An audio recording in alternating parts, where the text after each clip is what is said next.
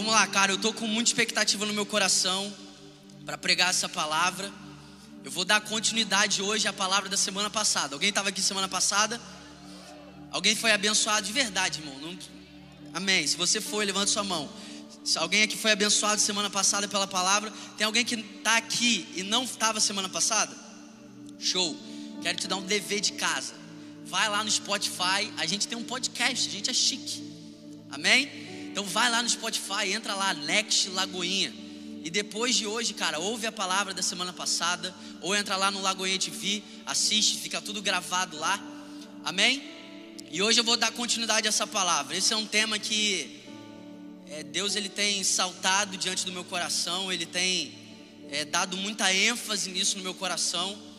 E eu acredito que isso não tem a ver só comigo, mas tem a ver com o Next, tem a ver com a nossa geração.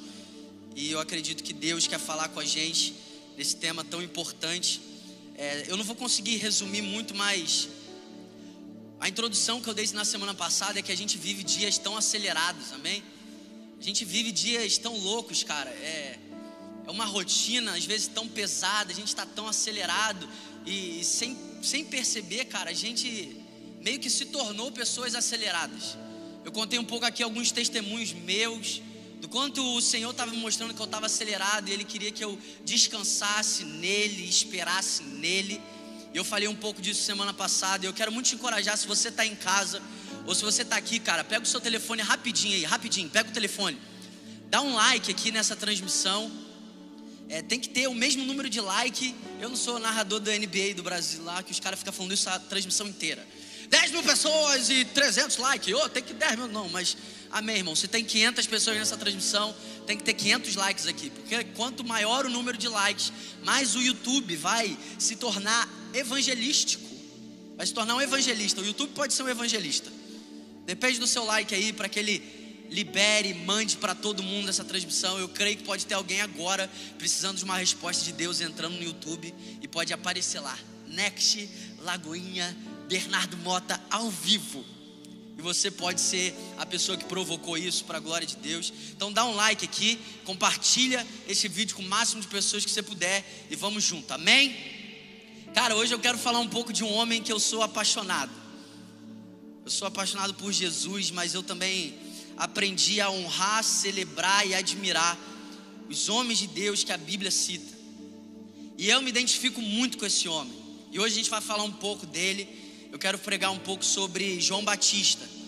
Eu quero trazer uma palavra bem prática, sabe? Semana passada a gente falou muito sobre esperar no Senhor, mas hoje eu quero responder para você como é a vida de alguém que espera no Senhor.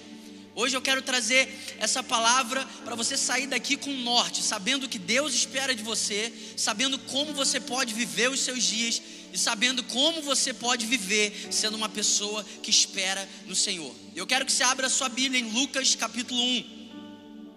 Sabe, eu não vou ler Lucas capítulo 1 inteiro, mas eu quero eu quero que você fique aí com a sua Bíblia aberta em Lucas capítulo 1.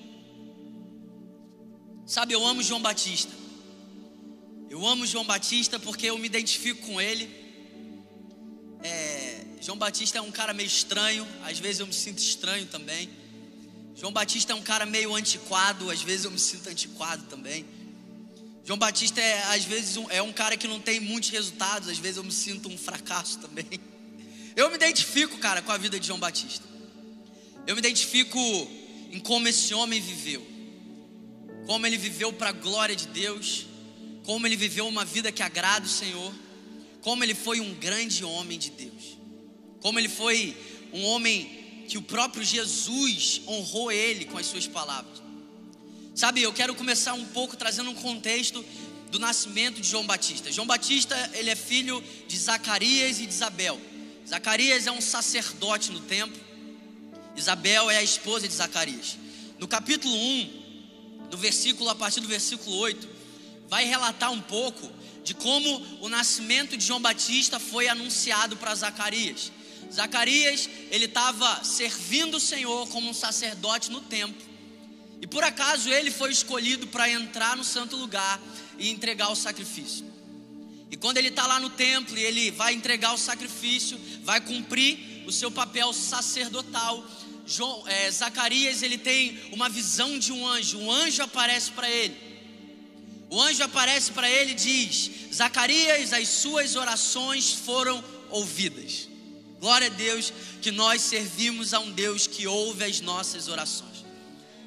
O anjo aparece e diz isso para Zacarias: Zacarias, enquanto Zacarias exercia o sacerdócio diante de Deus, na ordem do seu turno, o anjo apareceu e disse: Zacarias, você foi ouvido por Deus, as suas orações foram ouvidas por Deus.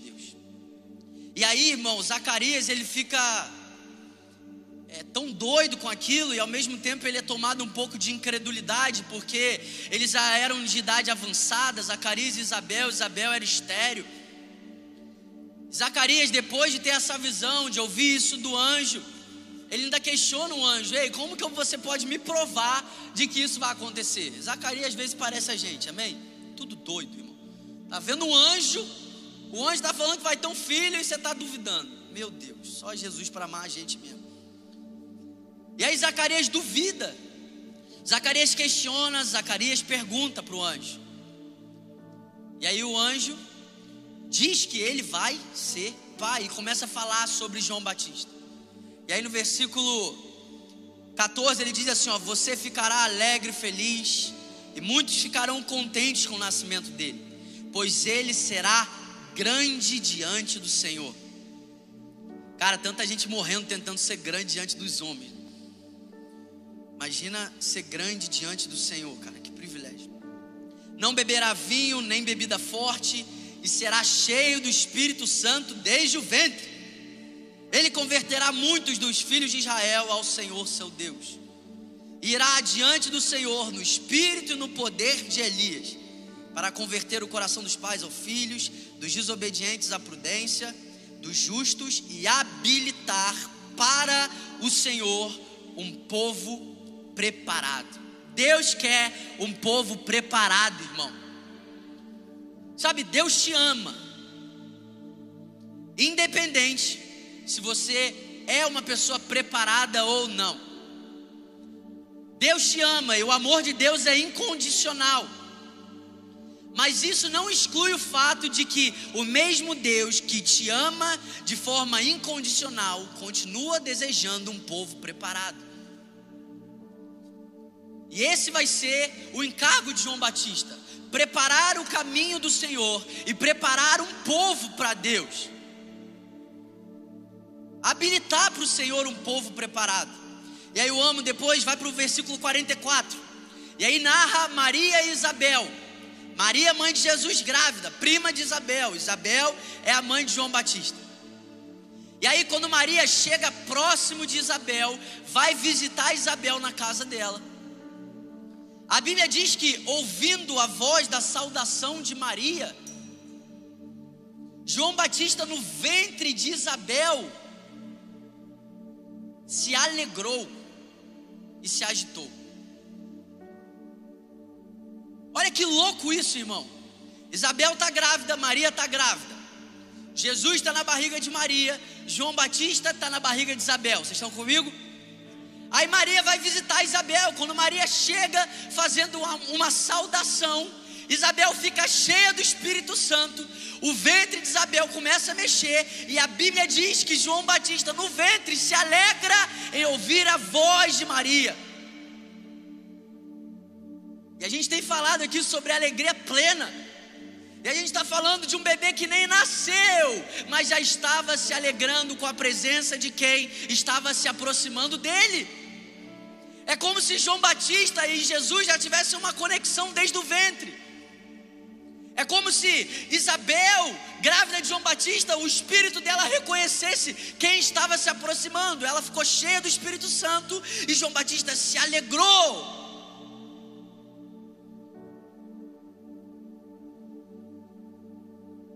E aí eu quero agora que você vá para versículo 76 de Lucas 1. Cara, olha que louco isso. Deixa eu falar isso de novo, cara. João Batista já se alegrava desde o ventre.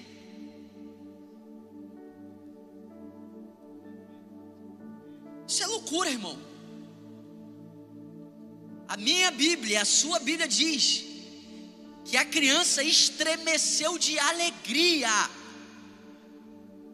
E aí você está aí acreditando na mentira do inferno, que a alegria não faz parte da sua vida.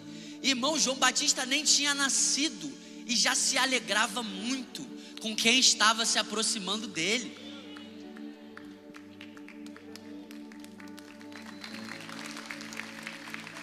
Que coisa linda, cara. E aí no versículo 76, Zacarias, quando ele duvida do anjo, quando ele duvida da promessa de Deus que a mulher dele ficaria grávida, Zacarias fica mudo. Zacarias ficou mudo. E o anjo disse que enquanto João Batista não nascesse, ele continuaria mudo. Vai ver se aprende a não falar besteira.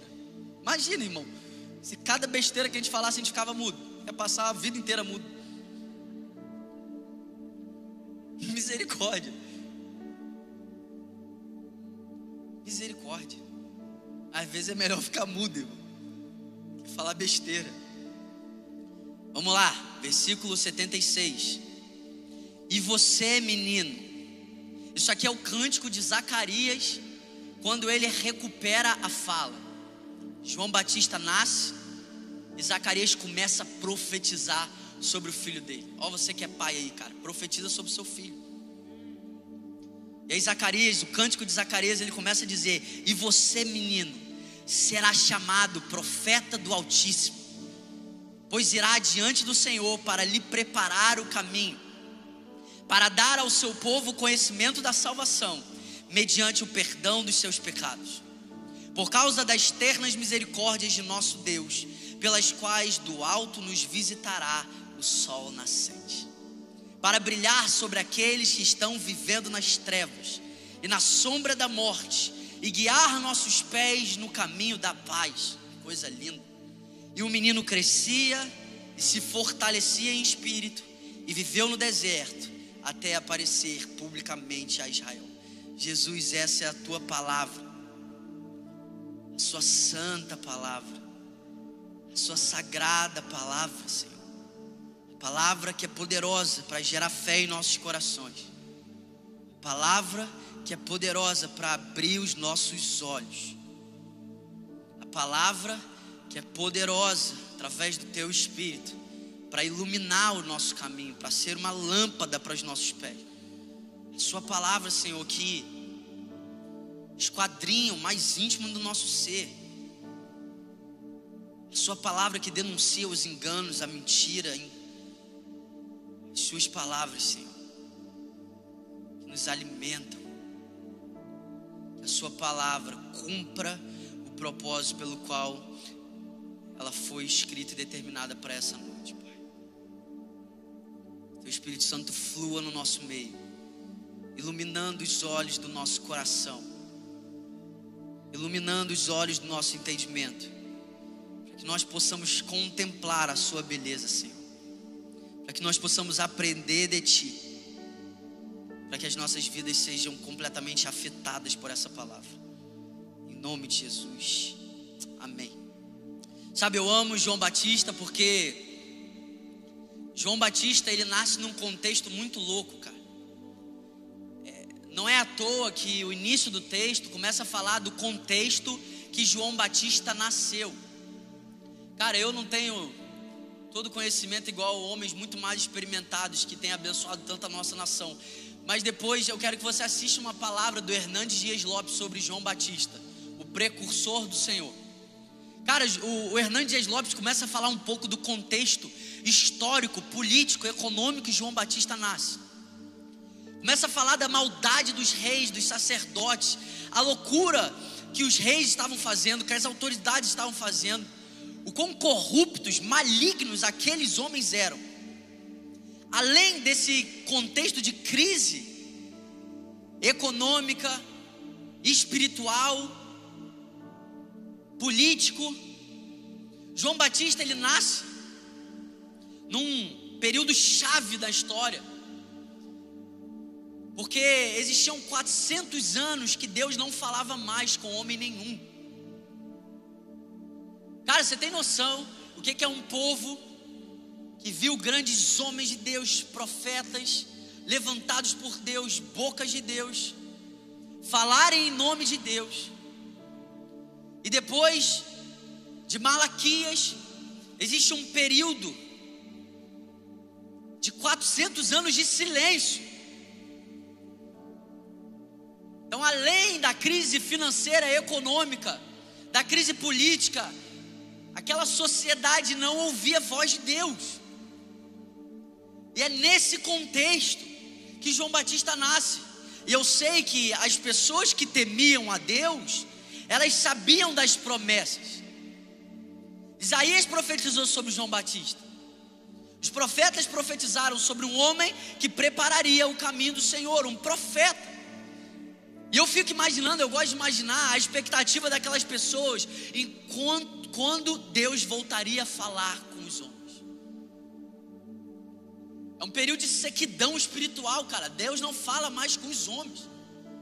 Talvez se a gente estivesse naquele contexto e a gente soubesse das promessas, a gente poderia esperar que Deus iria usar um homem X, um homem dessa forma, com essas habilidades, com esses dons, com esses talentos. Talvez a gente se surpreenderia muito, assim como aqueles homens se surpreenderam quando Deus resolveu falar com esse homem chamado João Batista. Estranho, antiquado, mal entendido, não era nem um pouco popular. Vamos lá, irmão, se você ouvir de Deus agora, eu vou levantar um homem no Brasil com uma palavra. Talvez você vai pensar nos grandes ministros nas plataformas. E eu não estou querendo dizer que Deus não possa fazer isso. Deus é Deus. Mas naquele contexto ele chocou muito os religiosos porque ele escolheu usar esse homem, João Batista. Para todo mundo, João Batista não era a pessoa certa. João Batista não estava no lugar certo e João Batista não estava na hora certa, porque esse homem estava no deserto. Sabe o que eu acho mais louco? Zacarias é sacerdote. Zacarias tem um ofício no templo. Mas a Bíblia não diz muito sobre os detalhes, mas de alguma forma João Batista foi criado no deserto, longe do templo. Talvez se a gente recebesse uma palavra, Bernardo Tainá está grávida, e o seu filho será um grande homem de Deus, eu tenho certeza disso. Talvez eu pensaria, eu tenho que levar esse menino para o melhor lugar, para ter a melhor educação, para estar no lugar onde tudo está acontecendo, onde o, o que tem de mais próximo de um avivamento está acontecendo. Mas Zacarias levou João Batista para crescer no deserto. Provavelmente Zacarias abriu mão do ofício no templo, porque se ele era sacerdote, semanalmente ele tinha que estar no templo. Agora João Batista está sendo criado no deserto. E a Bíblia diz que esse menino ele crescia e se desenvolvia nesse lugar. E a primeira coisa que a gente aprende, cara, é que você pode crescer e se desenvolver em qualquer lugar. Você pode crescer e se desenvolver em qualquer lugar. Em qualquer lugar. E ele está lá. E a Bíblia diz que ele viveu nesse lugar até aparecer publicamente a Israel. Então hoje eu quero falar sobre esse homem, o homem que esperou no Senhor. E é muito louco porque a gente pode pensar que João Batista ele foi levado para o deserto. João Batista ele foi levado por Zacarias, por Isabel para o deserto para se preparar para o momento que ele seria apresentado a Israel. É, João Batista foi lá para se preparar, porque um dia ele iria a, é, aparecer no meio de todo mundo, ele precisava estar tá pronto. Mas eu acredito que João Batista não foi para o deserto para se preparar para o momento que ele teria que aparecer para as multidões. Eu acredito que João Batista foi para o deserto viver a vida que Deus tinha chamado ele para viver. E a gente vê muito o deserto como um lugar de passagem. Mas hoje eu quero que a gente veja o deserto como um lugar de permanecer. O deserto como um estilo de vida, um deserto como o lugar perfeito, propício para eu viver para a glória de Deus. Eu não estou falando sobre o deserto que o povo de Israel passou entre o Egito e a terra prometida, mas eu estou falando sobre o estilo de vida, de viver queimando de amor por Jesus para a glória dele. E o mais louco é que João Batista ficou 30 anos nesse lugar. Ninguém tinha notícia dele. Ninguém ligava muito para ele. Ele está 30 anos nesse lugar. E aí, de repente, a palavra de Deus vai até ele no deserto. Eu acho muito louco isso. E a palavra, depois de 400 anos, palavra de Deus não foi para Jerusalém, a palavra de Deus não foi no templo, não foi para um sacerdote, e a palavra de Deus foi a João no deserto.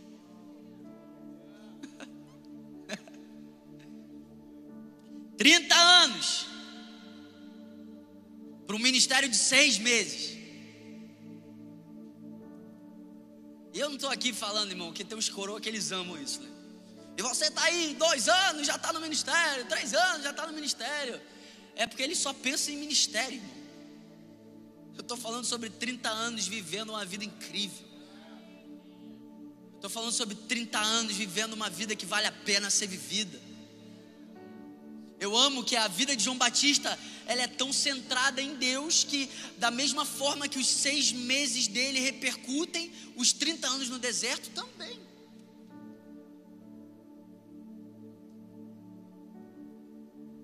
Trinta anos vivendo essa vida. Sabe o que eu amo, irmão? João Batista era um fracasso para todo mundo, mas não era um fracasso para Jesus. Quantos milagres João Batista fez? Nenhum.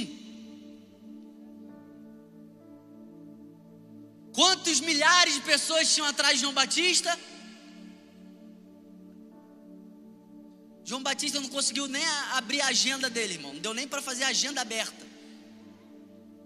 Deu nem tempo de Deus soprar o nome dele. Olha os caras.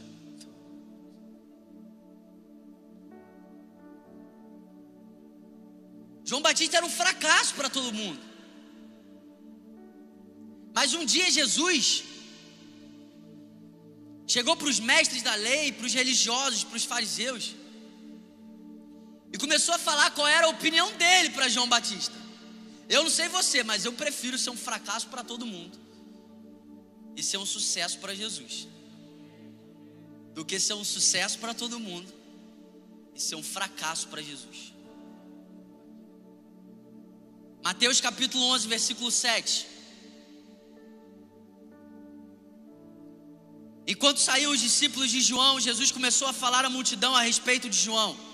O que vocês foram ver no deserto? Um caniço agitado pelo vento? Ou o que foram ver? Um homem vestido de roupas finas? Ora, os que usam roupas finas estão nos palácios reais. Afinal, o que foram ver? Um profeta? Sim. Eu digo a vocês, e mais do que um profeta, esse é aquele a respeito de quem está escrito: Enviarei o meu mensageiro à tua frente, e ele preparará o teu caminho diante de ti. Digo a verdade a vocês: do meio dos nascidos de mulher, não surgiu ninguém maior do que João Batista. Cara, olha o que, que Jesus está falando desse homem. Para todo mundo, João Batista era um fracasso. Por quê? Porque não é conhecido, não está nos grandes centros, não está no meio dos homens mais respeitados. E quem disse que isso quer dizer alguma coisa?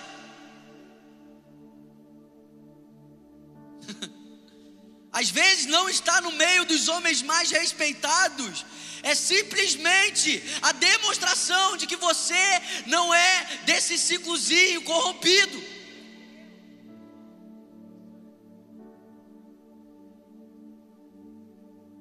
Só que a gente acha que para ser um sucesso para Deus, ou nem sei se a gente pensa sucesso para Deus, a gente quer ser um sucesso para os homens. Eu quero que todo mundo se lembre de mim. Mas olha o que, que Jesus fala desse homem, irmão. Vocês foram ver lá no deserto um caniço atiçado pelo vento? Que é isso que vocês acham que ele é? Vocês foram lá ver um profeta? Uau! Mas eu digo muito mais do que isso. Ele é o cumprimento da minha palavra. E eu não sei você, irmão, mas eu estou aqui para, se Deus quiser, que eu seja o cumprimento de alguma palavra dele também.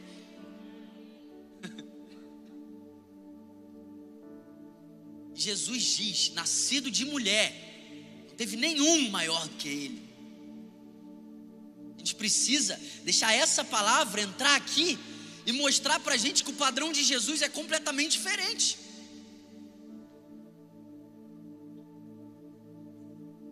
Sabe uma coisa que João Batista me ensina? É ser livre dessa geração. Porque João Batista, ele não fazia parte de um padrão dos homens. João Batista, ele, por mais que ele foi tentado a abrir mão da identidade dele, por mais que muitas vezes ele foi tentado a entrar num padrão dos homens, ele permaneceu sendo fiel.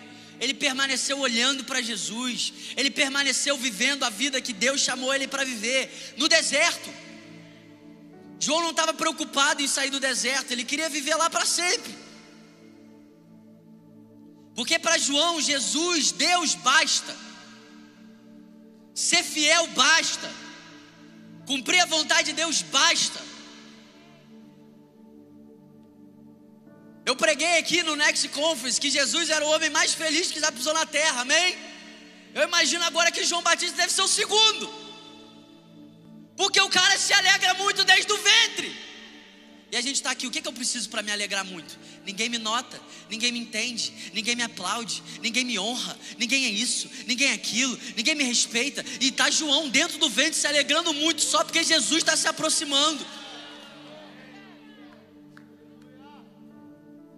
Também não vem não. Ai, essa palavra é para mim, eu sou tão incompreendido. Ai, ninguém me entende, não sei. Eu quero ver se Jesus fala para você o que ele falou para João Batista, tá? Porque tem gente que ouve uma palavra dessa, nossa, sou eu. Ninguém me entende, aí só faz doideira, só faz cagada, faz tudo, só não é guiado pelo Espírito. Aí só faz, ai, nossa, essa palavra é para mim, é para você se arrepender. Amém? Você é o, o incompreendido.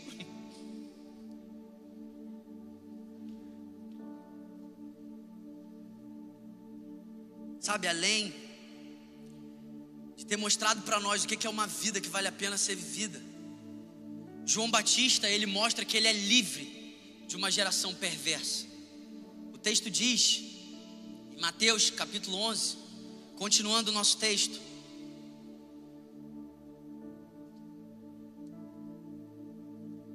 Mateus capítulo 11, versículo 16. Agora eu vou começar a pregar, amém? Aqui posso comparar essa geração.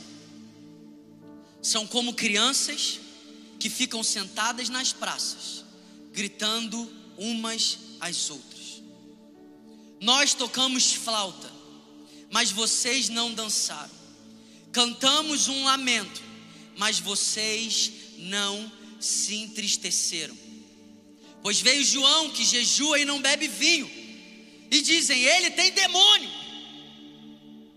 Veio o filho do homem comendo e bebendo, e dizem: Aí está um comilão e beberrão, amigo de publicanos e pecadores. Mas a sabedoria é comprovada pelas obras que a acompanham.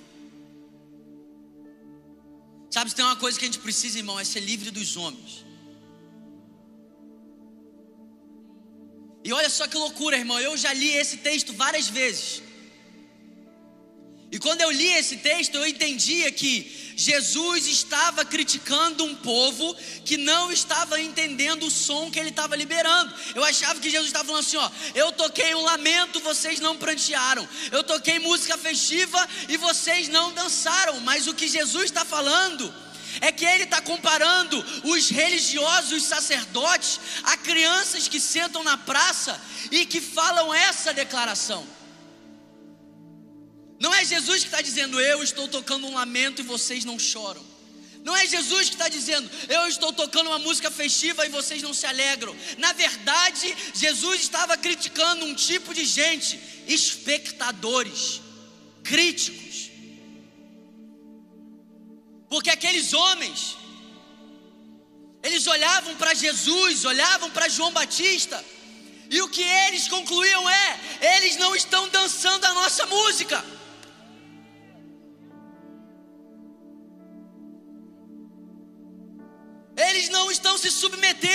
Ao ritmo da nossa música.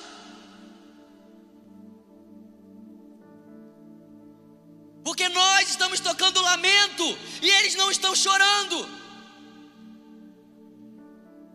Isso é muito louco porque o contexto que João Batista nasce e a mensagem que João Batista prega não é uma mensagem para ficar dançando, irmão, é para chorar.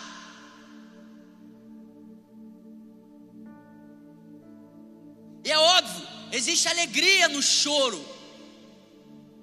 É um choro de, uau, glória a Deus pela obra de Jesus, glória a Deus, existe esperança para mim. Mas é um choro de arrependimento. Só que no contexto que João Batista chega, os líderes eles estão ó, dançando, Ê, viver, não ter. E aí eles não entendem nada. Porque no meio das festas deles, tem um homem no deserto dizendo: raça de víboras. Que isso? Aí é um povo que é criança, imaturo. Porque imaturo quer ditar o ritmo. Isso aqui é evangelho, irmão. Você não dita nada aqui.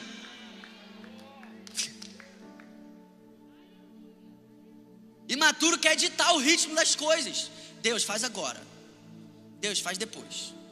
Deus, eu quero chorar agora, eu quero rir. Deus, eu quero um carro agora. Deus, eu te, eu te ordeno agora, Deus. Deus, não. Por que essas dificuldades, irmão? Existe um tempo determinado por Deus para cada propósito debaixo da terra. E sabedoria é você se submeter ao propósito que Deus está te dando agora. Porque tem tempo para chorar, irmão. Chorar é propósito de Deus. Ficar triste é propósito de Deus também. Plantar é propósito de Deus. Arrancar é propósito de Deus. Deixar embora é propósito de Deus. Trazer para perto de novo é propósito de Deus. E Jesus está criticando um tipo de gente, um padrão caído, de pessoas que servem a Deus e acham que podem determinar alguma coisa. Tá pegando isso aqui, irmão? É Jesus, tá? Jesus está falando: o que, que eu vou comparar essa geração? São como crianças sentados nas praças. Eles ficam dizendo: Eu estou tocando lamento. E eu estou tocando lamento, Jesus. Por que, que você está rindo aí no casamento, multiplicando vinho? Já percebeu como é que esse povo, irmão, é tão burro que na hora que tem que chorar quer rir, na hora que quer rir quer chorar? Jesus está falando o seguinte: vocês não compreendem João Batista. E por isso vocês querem rejeitar ele. Porque enquanto vocês estão rindo, tem um homem chamando o povo para chorar no deserto. E vocês também não me compreendem. Porque agora que o noivo está presente, porque esses mesmos caras que Jesus estava repreendendo, eles foram perguntar para Jesus: Ô mestre, os discípulos de João Batista jejuam, por que, que seus discípulos não? Está percebendo como é que esses homens querem ditar toda hora o que, é que tem que ser feito? Ué, Jesus, os discípulos de João Batista jejuam, por que, que os seus não? Aí Jesus diz assim: ó, por acaso pode se entristecer enquanto o noivo está presente? Por quê? Porque agora era tempo de alegria, o Verbo se fez carne, vimos a tua glória, glória como do unigênito primogênito do Pai. Agora é a hora que Jesus está na festa multiplicando o vinho, alegria.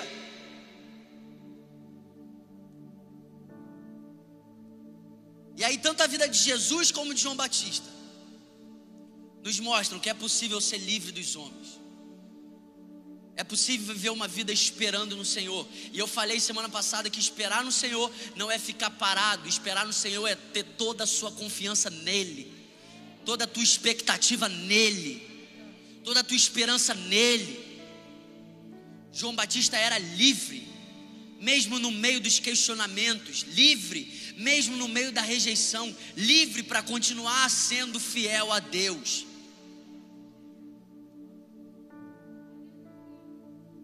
E se você não for livre das pessoas, provavelmente, irmão, muito provavelmente certeza, você vai deixar de ser fiel a Deus. Que tá lá, a gente às vezes é assim, na melhor das intenções, nossa, eu preciso ser compreendido, então deixa eu ser compreendido aqui. E Jesus está mandando você chorar, mas está todo mundo rindo. Aí você deixa de chorar para ficar rindo. Aí você quer honrar as pessoas e desonrar Jesus.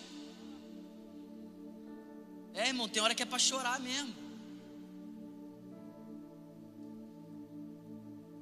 Olha o que Jesus respondeu: podem os convidados para o casamento estar tristes enquanto o noivo está com eles? No entanto, virão dias que o noivo lhes será tirado. Então eles jejuarão. Aí você que não gosta de jejuar, ó. tem que ficar com mais saudade de Jesus. Você ficar com saudade de Jesus. Você perceber que não está tudo bem se ele não estiver aqui. Você perceber que você pode ter tudo, mas ainda falta algo, você vai jejuar. Não para ter uma bênção, não para Deus te responder, mas saudade. Eu quero Ele aqui. E sabe o que eu mais amo? João Batista, talvez você pode ficar assim, meu Deus, cara, 30 anos no deserto. Sabe, irmão, Deus sempre alinha o meu coração, porque eu estou passando por uns dias, aí eu estava com a Thay falando com ela, ai irmão, estou entediado, ai minha vida está um saco. Aí Deus me lembra dessas coisas aqui, cara. Ai, eu preciso de algo novo. Ai meu Deus, minha vida é sempre a mesma coisa. Nossa, eu preciso fazer um esporte novo. Amém. Mas João Batista está 30 anos no deserto. E no deserto acho que não tem muita coisa, amém? Ele está 30 anos no deserto, feliz. João capítulo 5, versículo 35 diz assim: ó, ele era a candeia que ardia e iluminava. Meu Deus, cara. Esse homem está há 30 anos no deserto, ardendo de amor por Deus. Esse homem está há 30 anos no deserto, vivendo uma vida onde a confiança dele é Deus, a alegria dele é Deus, a esperança dele é Deus, a promoção dele é Deus, o sucesso dele é Deus, a herança dele é Deus. A recompensa dele é Deus. E ele está há 30 anos vivendo a mesma coisa. Não tem tanta coisa assim no deserto, mas mesmo assim, ele está há 30 anos ardendo.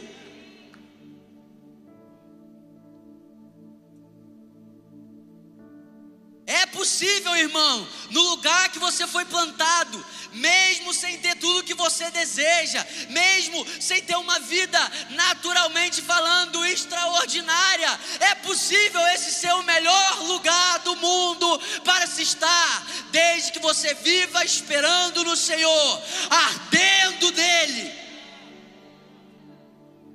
Ardendo, irmão, arder fala de paixão. Tem um homem apaixonado no deserto que não está com o relógio cronometrado para quando ele vai sair de lá. Por ele, ele passa a vida inteira lá. E João Batista só saiu de lá quando foi morrer.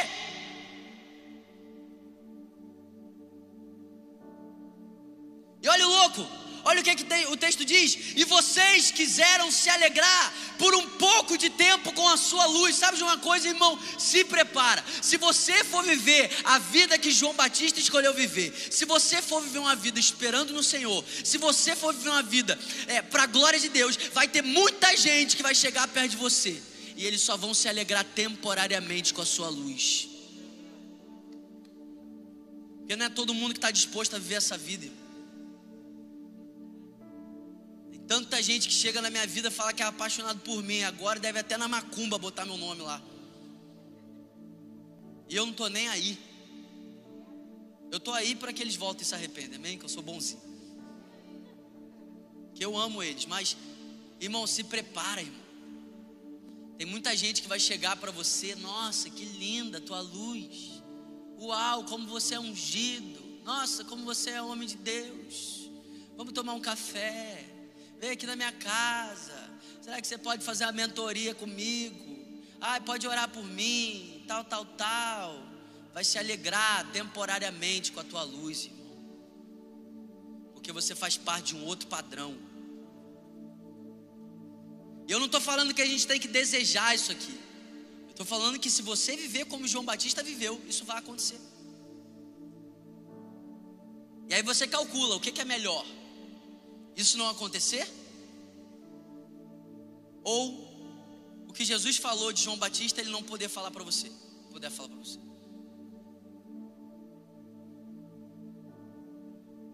João Batista viveu esperando no Senhor. João Batista viveu uma vida feliz esperando o Senhor.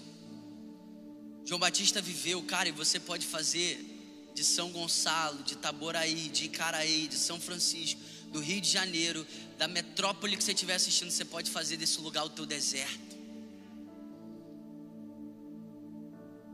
Um espaço para Deus. Um espaço para você arder diante dele de amor um espaço para que você possa arder e iluminar. É impossível iluminar se você não arde, irmão. É impossível iluminar se você não queima. Discurso humano, sabedoria humana, estratégia humana não ilumina ninguém, cara. Uma pessoa que ilumina, uma pessoa que é um canal de Deus para trazer luz no meio das trevas, é alguém que arde. Você tem que arder diante do Senhor, irmão. Você tem que queimar diante de um Deus que é apaixonado por você, que te chama pelo nome, que te ama, que te perdoou, que não abre mão de você. Tem que ser ardido o nosso relacionamento com Deus, cara. Tem que ser, meu Deus, eu te amo. E Deus quer homens que possam iluminar Niterói, iluminar São Gonçalo iluminar o estado do Rio de Janeiro. Mas iluminar é a consequência de arder.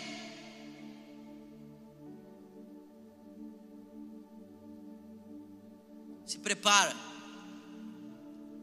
Vai ter muita gente que vai se alegrar temporariamente com você. Irmão, se você soubesse a quantidade de crise que eu passo. Mas é isso aqui que me alimenta.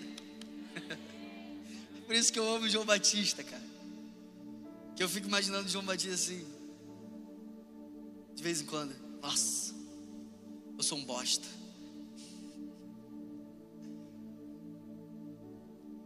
João capítulo 3, já estou acabando. João capítulo 3, versículo 26 ao 30. Foram até João e lhe disseram: Mestre, aquele que estava com o Senhor no outro lado do Jordão, do qual o Senhor deu testemunho, está batizando a todos e todos vão até ele. João respondeu: Ninguém pode receber coisa alguma se não for lhe dada do céu. Sabe, os discípulos de João Batista estavam começando a viver uma crise. Por quê? Porque no momento que parecia que o ministério de João Batista estava dando alguns frutos, estava dando algum resultado, no momento que ele começou a batizar a galera, daqui a pouco todo mundo esqueceu de João Batista.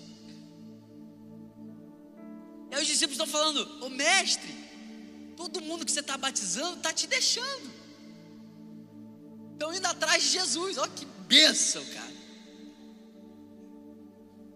E João Batista fala assim: Ei, meus filhos, ei, meus discípulos, eu não sou o Cristo. Cara, imagina Jesus continuar levantando um tipo de gente igual o João Batista, cara. Bernardo, Deus mandou eu embora. Amém, cara. Eu não sou o Cristo. Vai atrás dele. Bernardo, ai, E aí João Batista diz assim: ó, o que tem a noiva é o noivo. Cara, isso é para você, líder de GC. Às vezes a gente adoece de zelo pela igreja, mas esse é um zelo demoníaco. A gente precisa se lembrar no meio da nossa liderança que quem tem a noiva é o noivo. Cara, Quem tem o Next é o noivo. O Next não é do Bernardo. Next não é da Tainá. Quem tem o Next é Jesus.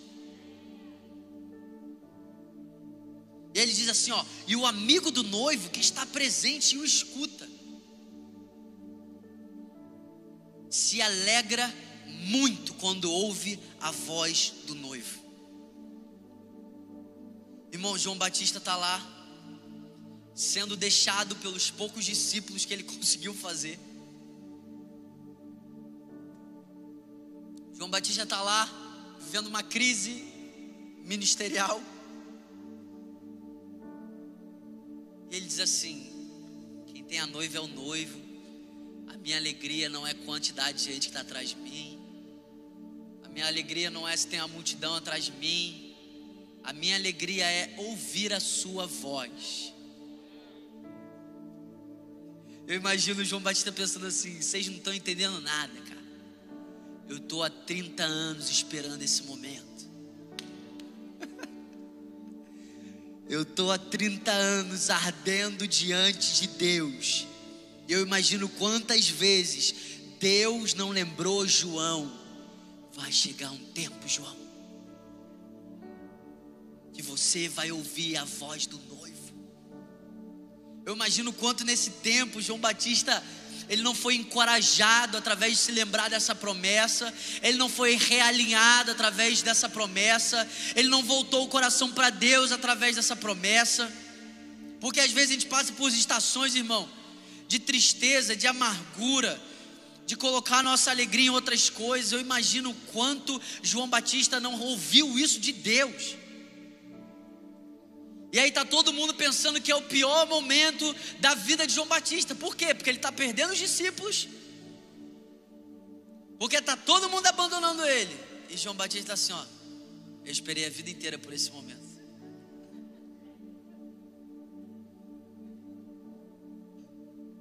Caraca, irmão. Cara maluco. Agora, para a gente pode ser uma loucura isso aqui. Para a gente pode não fazer sentido nenhum isso aqui. Mas para a gente talvez isso aqui não faça sentido nenhum, porque a gente não está ouvindo o que João Batista ouviu.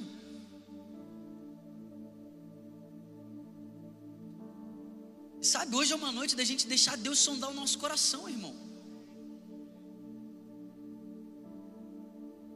Deixar Deus sondar o nosso coração. Aonde está a nossa alegria, onde está a nossa confiança. Onde que está a nossa esperança, a nossa expectativa? Será que está em quantas pessoas tem no meu GC? Será que está na promessa do meu líder que eu vou ser um, um líder em treinamento? E essas coisas são maravilhosas. Aquele que almeja o episcopado, boa coisa almeja, chamado, isso aqui é maravilhoso. Mas não pode ser a fonte da nossa alegria. A planilha com os números no final do culto não pode ser a fonte da minha alegria. Os meus resultados não podem ser a minha alegria, até porque existe a estação certa para frutificar. Uma árvore não dá fruto o ano inteiro. Por que, que você acha que Deus cria árvores e faz com que essas árvores não deem fruto o ano inteiro? Para você entender que tem estação para frutificar. Então, se a sua alegria for teu fruto, você vai viver frustrado. Se a sua alegria for os seus resultados, pode ter estações que você vai ficar muito feliz, e pode ter estações que você vai viver extremamente é, é, angustiado, triste, decepcionado, frustrado. E aí, quando a nossa expectativa está nessas coisas, a gente acha que a gente está errado, e às vezes a gente está na benção. Nossa, tem alguma coisa de errado, cara, não estou dando fruto nenhum. Ué, talvez você está na estação de não dar fruto. Talvez você está na estação de criar raízes. Ah, meu Deus, cara, eu comecei um GC, tava lindo, agora três pessoas foram embora. Ué, irmão. Eu achei muito engraçado, cara. Esse dia o líder, o líder de GC me ligou e falou assim: Eu não sei o que eu faço, cara. Eu comecei o GC agora, a pessoa foi embora. Eu, seja bem-vindo ao time. É, cara. É óbvio, nós como pastores, a gente vai atrás da ovelha perdida. Mas nem todo mundo que vai embora é ovelha perdida, não, tá? Filho pródigo, o pai espera em casa. Ovelha perdida, o pastor vai atrás. Se liga. Você não ficar aí morrendo por causa de gente que.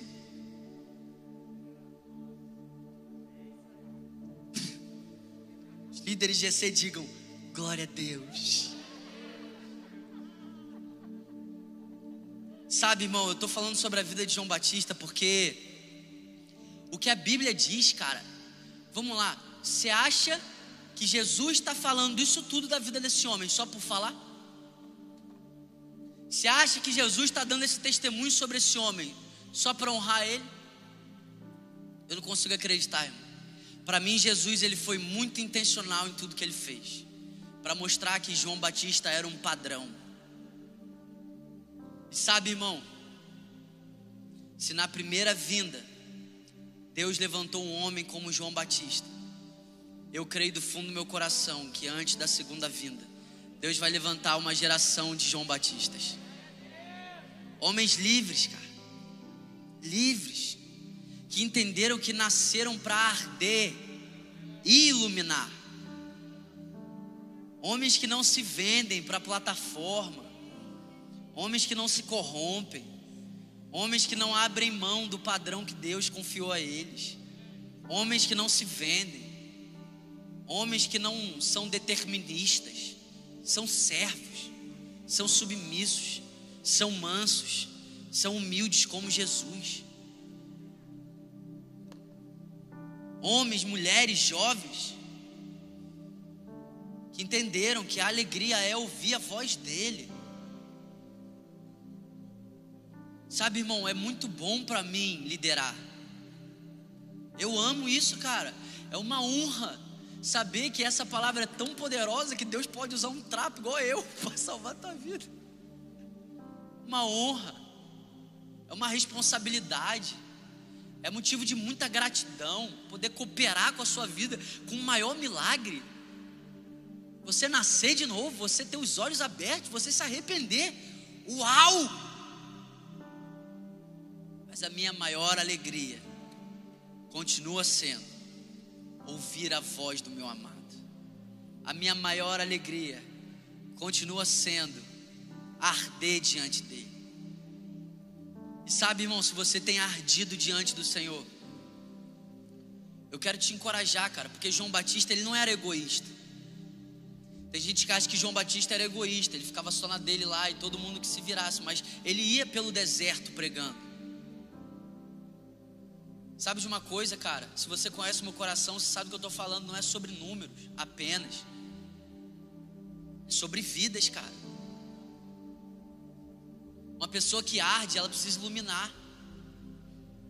Se você está ardendo e é só você ardendo, você e Deus, você e Deus, você e Deus, você e Deus, talvez você não esteja ardendo. Porque o coração de Deus queima por vidas. Sabe, o mesmo João Batista que chegava para a incredulidade, para a hipocrisia daqueles homens, raça de víboras, era o mesmo João Batista que pregava pelo deserto, dizendo: Vocês podem se arrepender, eu quero batizar vocês.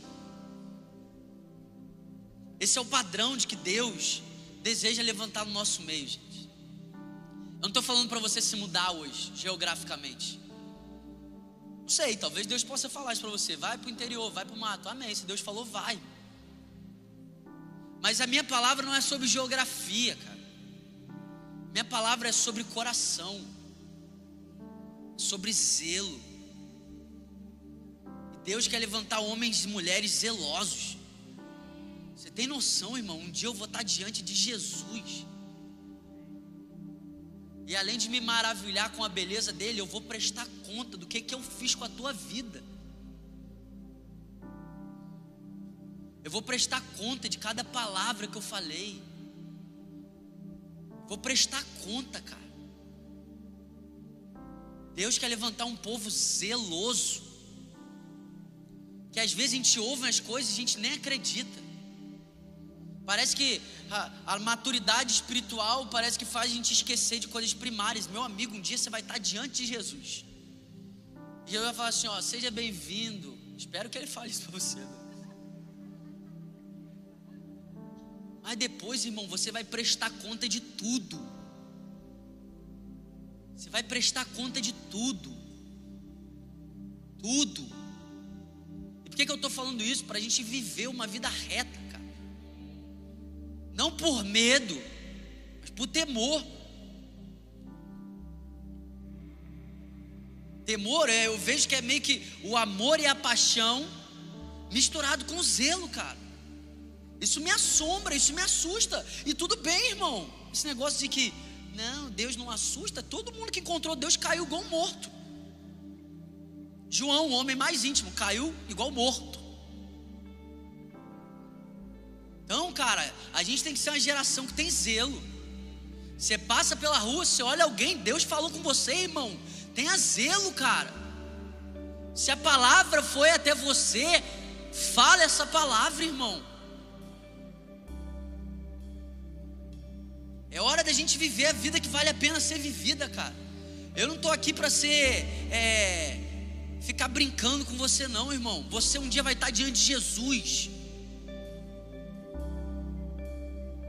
Você vai estar diante do noivo apaixonado, amém. Você vai também vai estar diante do justo juiz. E eu vou prestar conta de cada um dos meus dias. E eu vou ser ou não ser recompensado eternamente, de acordo com a maneira que eu vivi hoje. Irmão, você acha que uma decisão é só hoje? Você pode deixar de receber recompensas eternas por deixar de fazer algo. Cara, Deus tem que levantar no nosso meio, irmão. Eu creio nisso todo no meu coração. Sabe qual é uma das promessas que mais queimam no meu coração? Malaquias 1, 11. Porque Deus olhou para aquele povo no templo e Deus chegou para aquele povo e falou assim: Olha isso, irmão, presta atenção nisso. Deus chegou para o povo e falou assim: ó, Quem dera tivesse alguém para fechar as portas do templo. Cara, Deus chegou para aquele povo e falou assim: ó, quem dera tivesse alguém para fechar as portas do templo. Por quê? Para que vocês não acendessem o fogo do meu altar em vão.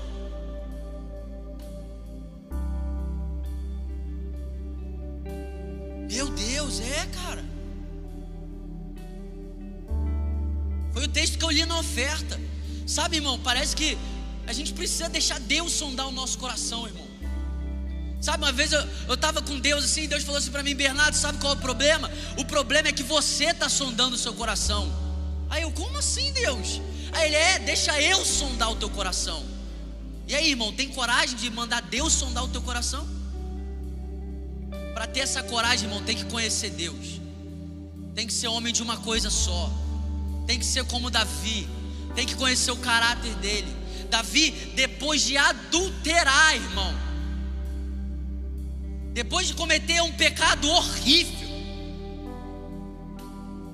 ele orava e dizia assim: ele orou e disse assim: Deus, sonda o meu coração. E depois ele diz: cria em mim um coração puro, renova dentro de mim um espírito inabalável, não tira de mim o teu espírito. Um homem de zelo, cara, um homem de temor. Homem de temor não é homem que não falha, não, irmão. Homem de temor é um homem que se arrepende, cara. Sabe, irmão, a gente não está aqui para brincar de evangelho. Jesus morreu na cruz por você. Eu não estou aqui para brincar com você, irmão. Eu não estou aqui pensando em mim, eu estou aqui pensando em vocês. Eu não lidero esse ministério para mim, eu lidero esse ministério para a glória de Deus. Eu zelo pela vida de vocês. E eu sei que vai ter vezes que eu vou subir aqui e talvez você não vai ouvir a palavra que você quer, mas você vai sempre ouvir em nome de Jesus a palavra que você precisa ouvir. Eu quero viver como esse homem viveu. Eu quero ouvir de Jesus o que esse homem ouviu. 30 anos se preparando, seis meses exercendo o seu ministério publicamente, morto, degolado, não temia ninguém, só temia Deus. Chegou para o rei, o pior rei, o homem mais iníquo daquela geração, chegou para o cara e falou assim: Ó, você está errado. Eu quero esses crentes na nossa geração. Crente que tem coragem de chegar no meio dos grandes e com um coração humilde, submisso, mas chegar diante dos homens grandes e dizer assim: ó, tá errado. Abaixar um pouquinho, já vou terminar.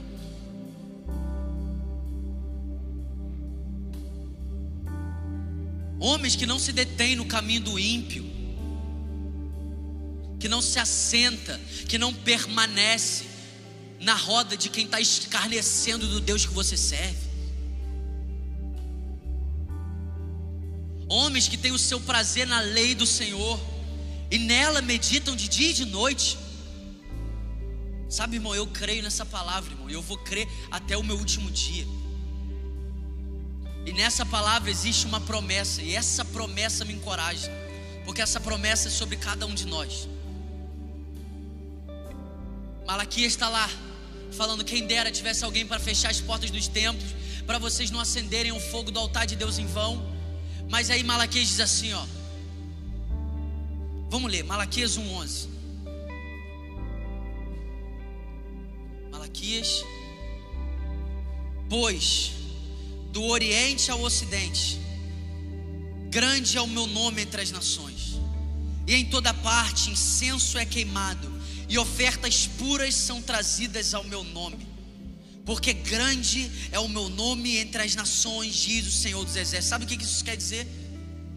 Isso quer dizer que no momento onde os homens sacerdotes se acostumaram com que eles não puderam, poderiam se acostumar, onde eles abaixaram o padrão, onde eles pararam de temer ao Senhor, pararam de reverenciar o Senhor. Deus levanta Malaquias para trazer uma promessa. Sabe qual é a promessa? Que nós não seríamos esse tipo de gente. Que nós não seríamos esse tipo de gente. E a promessa é: do Oriente ao Ocidente, grande será o teu nome entre as nações. Deixa eu te falar uma coisa, irmão: tem como Deus aumentar de tamanho? Sim ou não? Não, mas tem como Deus ser engrandecido. Tem como Deus ser mais santo do que Ele é? Sim ou não? Mas tem como Ele ser santificado. Isso tem a ver com a gente. Deus não se torna maior porque você vive para a glória dele. Mas Deus é engrandecido quando você vive para a glória dele. Deus não se torna mais santo quando você vive para a glória dele. Mas Deus é santificado primeiro em você quando você vive para a glória dele. É por isso que Jesus ensinou os discípulos a orar assim: Santificado seja o teu nome. Sabe, essa é uma oração que a gente tem que fazer todos os dias. Deus, Jesus, que o seu nome seja santificado dentro de mim que você ilumine os olhos do meu coração, para que eu continue tendo a revelação da Sua santidade. Que eu te adore na beleza da tua santidade, irmão. A gente tem que viver isso todos os dias. E a promessa de Malaquias não era um povo de semana em semana, não era um povo de conferência em conferência, não era um povo de mês em mês, era um povo de dia e noite, dia e noite, dia e noite, dia e noite. Ele será grande no meio desse povo, de dia e de noite, de dia e de noite, sem parar. Que a nossa segunda-feira revele: grande é o teu nome, Senhor. Que a nossa terça-feira revele: grande é o teu nome, Senhor. Que a nossa quarta, quinta, sexta, sábado, domingo revele: grande é o teu nome, Senhor.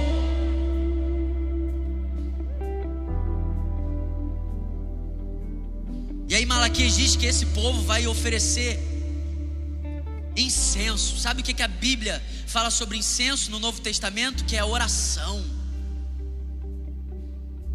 Imagina, Nex, se a gente sai daqui hoje sendo um povo dia e noite. Mas sabe qual é a loucura? Ser um povo dia e noite é um milagre. Ser esse tipo de gente é um milagre. Eu quero terminar dizendo o que João Batista disse: Ninguém pode receber coisa alguma, se não lhe for dado do céu. Ah, mas eu queria tanto receber, Bernardo. Sabe qual é a boa notícia? Deus é galardoador. Ninguém pode receber coisa alguma se não for dado do céu. Sabe por que eu estou pregando essa palavra, irmão? Porque eu confio nessa palavra, cara. E eu confio que Deus escolheu salvar através da loucura da pregação. E eu confio na palavra que diz que Deus dá o Espírito por meio da palavra da fé. Então, sabe, irmão, eu prego isso aqui não confiando em mim, cara. Eu prego isso aqui porque essa é a palavra de Deus. E ela continua sendo poderosa. Sabe que Deus te levante hoje aqui nesse lugar, irmão. Como um homem que espera nele apenas. Como um homem, como uma mulher, como um jovem que tem toda a sua expectativa no Senhor. E que vivendo essa vida, eu e você, nós possamos alegrar o nosso amado. E que Ele seja a nossa recompensa. E que Ele receba a recompensa dele. Você pode ficar de pé no seu lugar.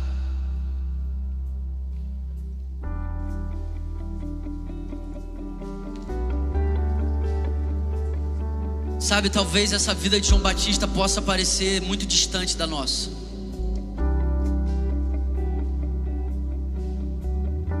Mas eu creio que o que João Batista recebeu, hoje você está recebendo. A palavra de Deus. Foi essa palavra que gerou esse homem. Foi essa palavra que fez esse homem viver no deserto. Foi essa palavra que fez ele viver uma vida ardendo e iluminando. Foi essa palavra que gerou esse homem. E sabe, eu creio que essa palavra vai gerar João Batistas aqui nessa noite. Voz que clamam no deserto. Preparem um caminho reto para o Senhor. Jesus é digno de um caminho reto. Jesus é digno de um caminho reto. Jesus é digno de um povo preparado. Mas isso tudo é obra dele. E a única coisa que nós precisamos é nos submeter a essa palavra. É dizer, Jesus, se essa palavra é para mim, se essa palavra está vindo ao meu coração hoje, eis-me aqui.